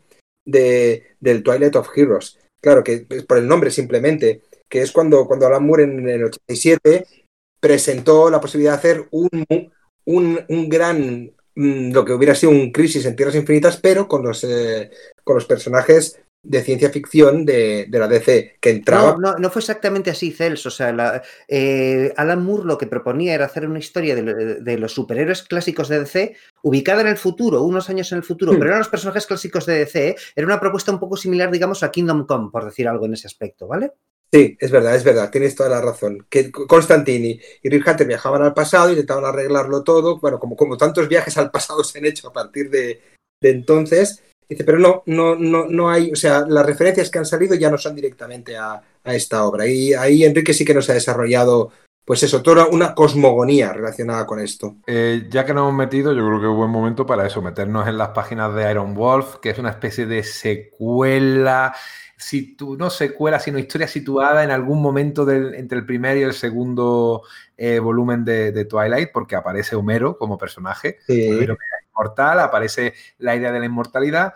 Está situada en un sistema estelar que ha sido a propósito apartado de toda, del, resto de la galaxia por primitivo, por, porque piensan el resto de, incluso Karel imagino que es la que manda al fin y al cabo, que esta gente todavía no está preparada para recibir la inmortalidad. Están eh, ahora mismo en guerra unos con otros, hay una rebelión, hay un imperio galáctico, un rebelde que es Brian Iron Wolf y la historia eh, continúa casi directamente, efectivamente, aunque adaptada a ese nuevo ambiente de, los personajes de que Shaking creó en los años 70. De hecho, aprovecha para matar a, un par de ellos, casi en el primer acto de, del cómic, que empieza pues con acción, empieza con un, con un asalto a la casa ancestral de los, de los Iron Wolf. Porque resulta que Brian Iron Wolf, y es lo que más me llama la atención de esta serie, es un noble, es el revolucionario que ve que su clase social es mm, eh, maligna, es, no es beneficiosa, es dañina y se pone de parte de los oprimidos. Pero es que eso, yo creo que hay Shaking hila, hila muy bien la mayoría de revolucionarios siempre han salido de las clases altas. Siempre son gente que va contra su, contra su padre, ¿no? Contra su propia casta. O sea, me llama mucho la atención. Y nada más que pensar en Kropotkin o en Marx, ¿no? O sea, Kropotkin era un aristócrata y Marx era un burgués, ¿no? Entonces sí que suelen salir ese tipo de cosas. Y eso ya lo había previsto Chaikin en los 70. No es que digamos que esto lo plasme ya con madurez en, a principios de los 90, ¿no? Sino que está incorporado ahí, ¿no? Aprovechando pues, ese rollo de que quiere hacer también un rollo un poco bueno, pues también pulp, pero de otro modo, no es ciencia ficción, pero mezclada con, si quieres, espada y brujería, que no hay brujería, pero sí espada, ¿no? Es estética, pues como de, de pues de, de veo de piratas mezclado con la ciencia ficción, ¿no? Muy steampunk, sí. Eso es, sí, sí, sí, sí. Diría incluso, yo siempre pienso en esto como steampunk, pero estoy convencido que en este punto en el que ya los, los, términos para definir estas variantes estéticas de la, ciencia ficción se han multiplicado, seguro que hay un término más adecuado para este tema de naves que parecen barcos de madera flotando por el éter, ¿no? No lo conozco, ¿no? Pero yo sí utilizo el, el término steampunk para definir esto. Y de hecho, bueno, pues los, la estética que Mignola eh, plantea en, los Fuegos de la Revolución, en lo que es la superficie de los planetas, te da la impresión de estar ante un siglo XVII, XVIII enormemente decadente, entre, pues, no sé, o sea, eh, eh, guerras napoleónicas, la Revolución Francesa, episodios oscuros de la, de la historia británica, etcétera, ¿no? Y funciona muy bien. A mí es un que que me gustó mucho, mucho, mucho. Es lo que hubiera más o menos hecho Vince Ward si hubiera hecho Alien 3, si lo hubieran dejado, aunque él iba más hacia la parte medieval, pero todo lo que es, si miras los proyectos, los, los, approaching del guion y, todo el development hell que fue toda aquella, aquella cosa, parece como si hubiera leído Iron Wars porque la tecnología es muy parecida. Y oye, a él, ahora que decís lo de los nobles y tal, Enrique, solo le falta llevar el kilt, ¿eh? porque lleva, lleva la ropa cruzada, escocesa, eh, tal. Sí, eh, lo, llega a llevar, ¿eh? Y es que a mí hay otra cosa que me llama la atención, perdón, ahora que has dicho este del elemento estético de, perdón, que es que no, no para interrumpiros, ya sabéis, soy así, me, tenéis que perdonar, me tenéis que querer igual, ¿no? Pues, además del kill, también hay una cosa que me llama mucha atención, porque con la espada y la pistola, también a menudo en su versión de los años 70, X le, le, pintaba con una especie como de boina de esta de lado. Y me recuerda enormemente al, al Grimjack de, de John Ostrander y, de, First, ¿no? Tiene un rollo, ese, ese, tema me parece parecido y el tipo de estética que hay, que hay pero que no había en los, en los de los años 70, pero que hay luego en los Fuegos de la Revolución, me parece que sí que es muy común a, la, de, a la de ese Grimjack de los TVs de First. Sí, y se añade además el look aquí también, si me permitís, el look Moebius. O sea, Mignola es cada vez más Mignola, pero yo veo páginas de, de, Iron Wolf donde me parece Venecia Celeste de Moebius, de verdad. Es, con esos negros, esos colores. Y lo, que hablábamos antes al principio del podcast, Sergio, las texturas, ese color maravilloso. Dice que no puedo hacer sombras porque ya me las haces el propio autor, pues voy a dedicarme a dar texturas. Richmond Lewis, que era la, colorista de Batman año 1, ¿no? Si mal no recuerdo. ¿Y sabes dónde no puedes hacer esto? No puedes hacerlo en aquella época con el papel normal de, porque todavía no había irrumpido ni mucho menos las ediciones de, librería especializada que hicieron tan famosos los cómics de, de, Image y compañía. Entonces, esto solo podías hacerlo, solo podías aplicarlo en novelas gráficas o en o en formatos prestigio como este, pues que fuera un papel, pues ya no un echezarreta de 70-80, sino 90-100 gramos. Claro, porque si no, la impresión eh, hubiese dejado totalmente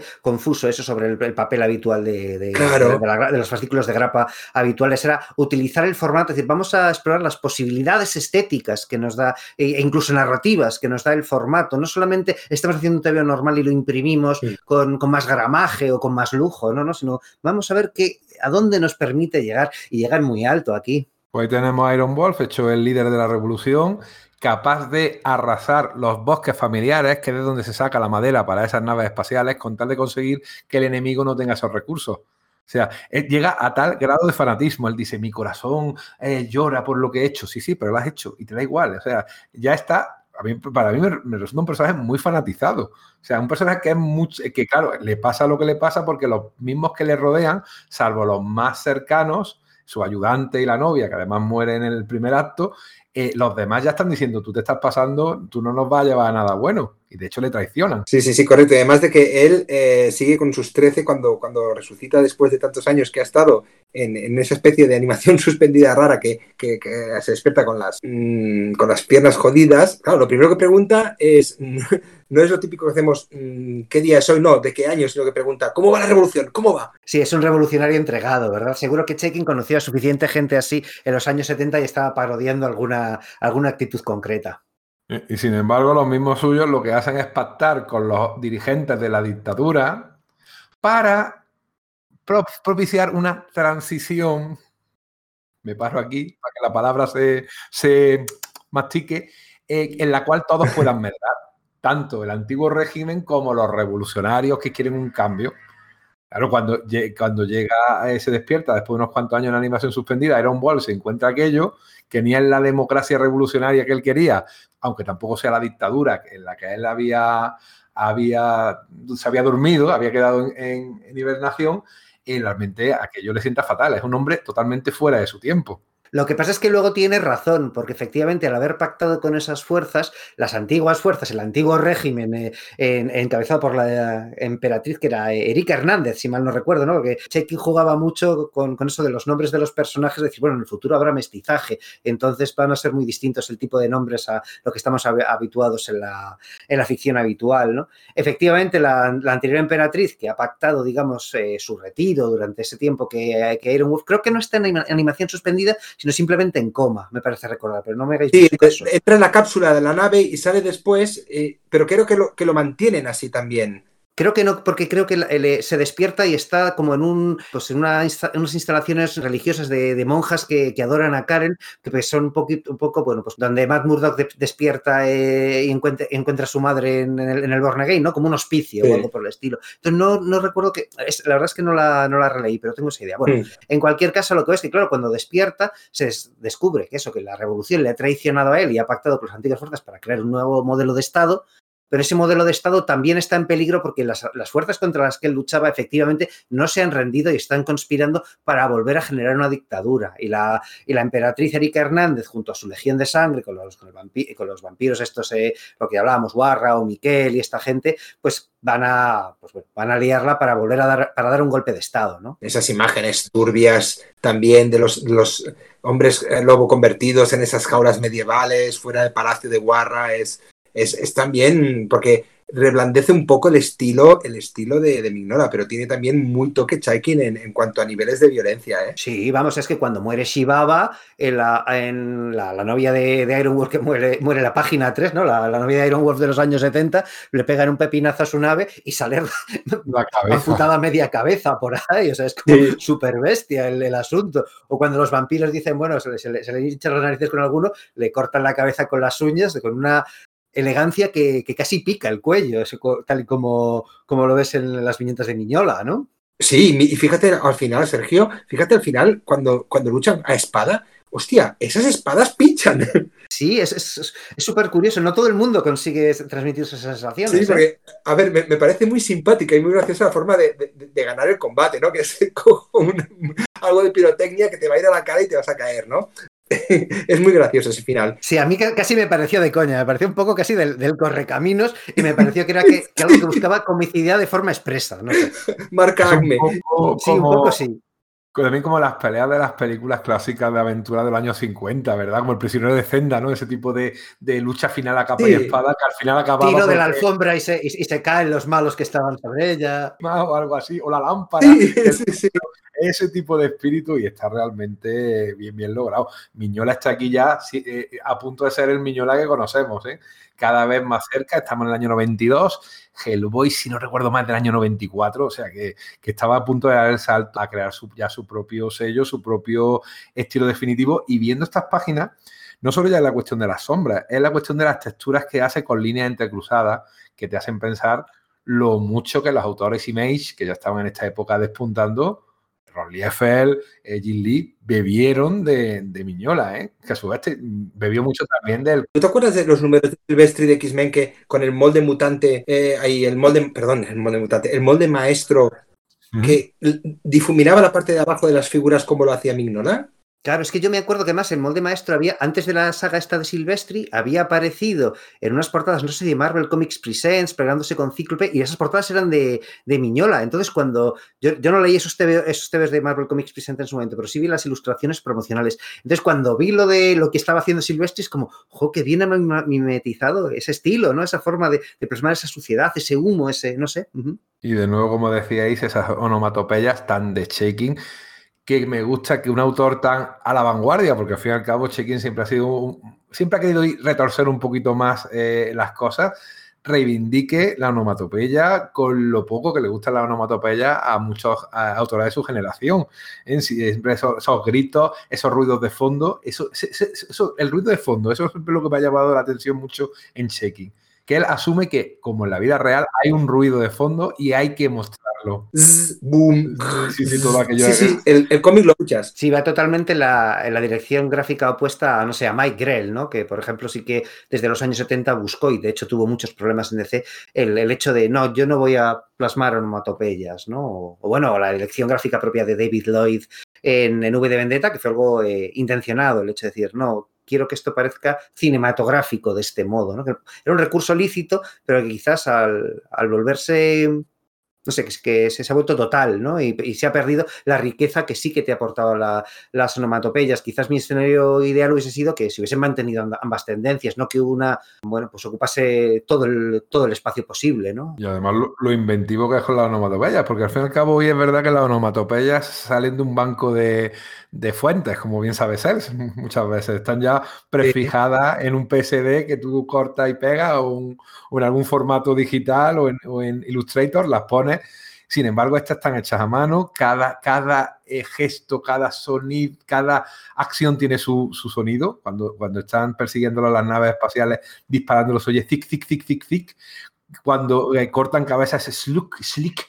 O sea, está cuidado de una manera deliciosa, vamos. Eh, si os fijáis, Enrique, en, esas, en esa época, en los originales de esa época, están puestos como si fueran letras set, muchas veces dibujadas. ¿vale? Ajá. Aquí ya empezaban a, a aparecer tímidamente los programas de diseño, donde luego ya entrarían a saco. Entonces, Comicraft ya vendría y Comicraft pues introduciría todas aquellas fuentes que cambiaban de colores, cuando no se trataba de una coedición, los bocadillos en negro con texto sobre blanco. Digamos que a los rotulistas se les facilitó muchísimo más el trabajo.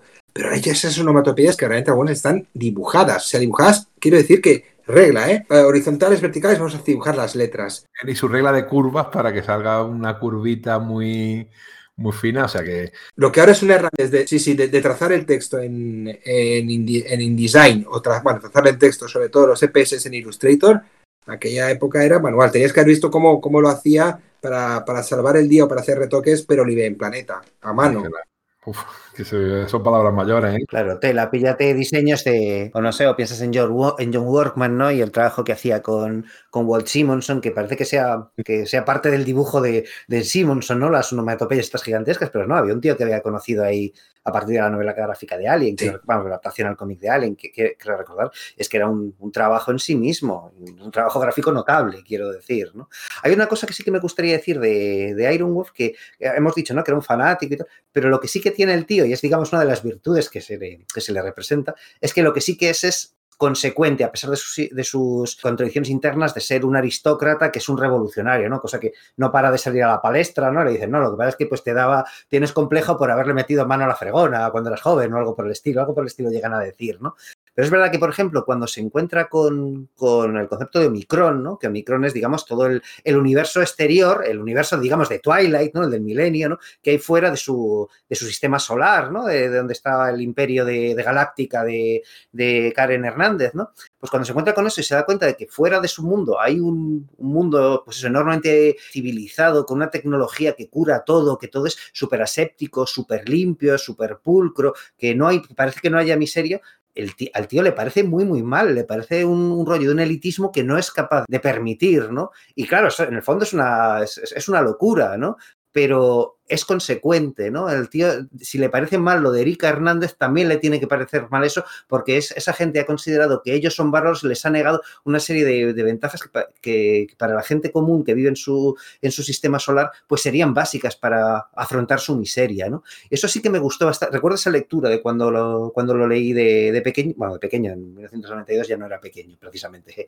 pero, eh, pero es, es, algo que me, que me gustó bastante, no sé. Y luego otra cosa que me encantó del TVO es, aunque suena coña, ¿no? Pero, porque esto no es un género de superhéroes en realidad, pero las peleas, las peleas del cálico contra, contra los vampiros me parece que son excepcional como están dibujadas y narradas, se pega con Omiquel, el, el, el, el, cálico este cae, pum, luego se le ve que se ha quedado agarrado, no sé qué, y es enormemente entretenida, no son, claro, porque igual es algo que, es un mensaje que igual estamos eh, lanzando desde el podcast con, con, el análisis, con lo interesante que es, es lo que plantea y tal, pero hay otra cosa que igual no estamos poniendo suficiente énfasis. Y es que es muy divertido leer estas obras. Es muy. Son es, es, muy divertido, además de que lo que dices tú, hay escenas de lucha que son verdaderamente salvajes. Cada persona lucha a su manera, porque cuando él está transformado o, o le, el metabolismo se lo ponen de, de, hombre lobo que llegan a aquel planeta, entonces. Eh, Sí, sí por, la, por, la, droga esta mica, ¿no? Que dices, ya está Chequi metiendo cosas de, de, la droga, ¿no? Y se inventa hasta un turulo para los dos agujeros de la nariz, Chequi ahí, que es como... Sí.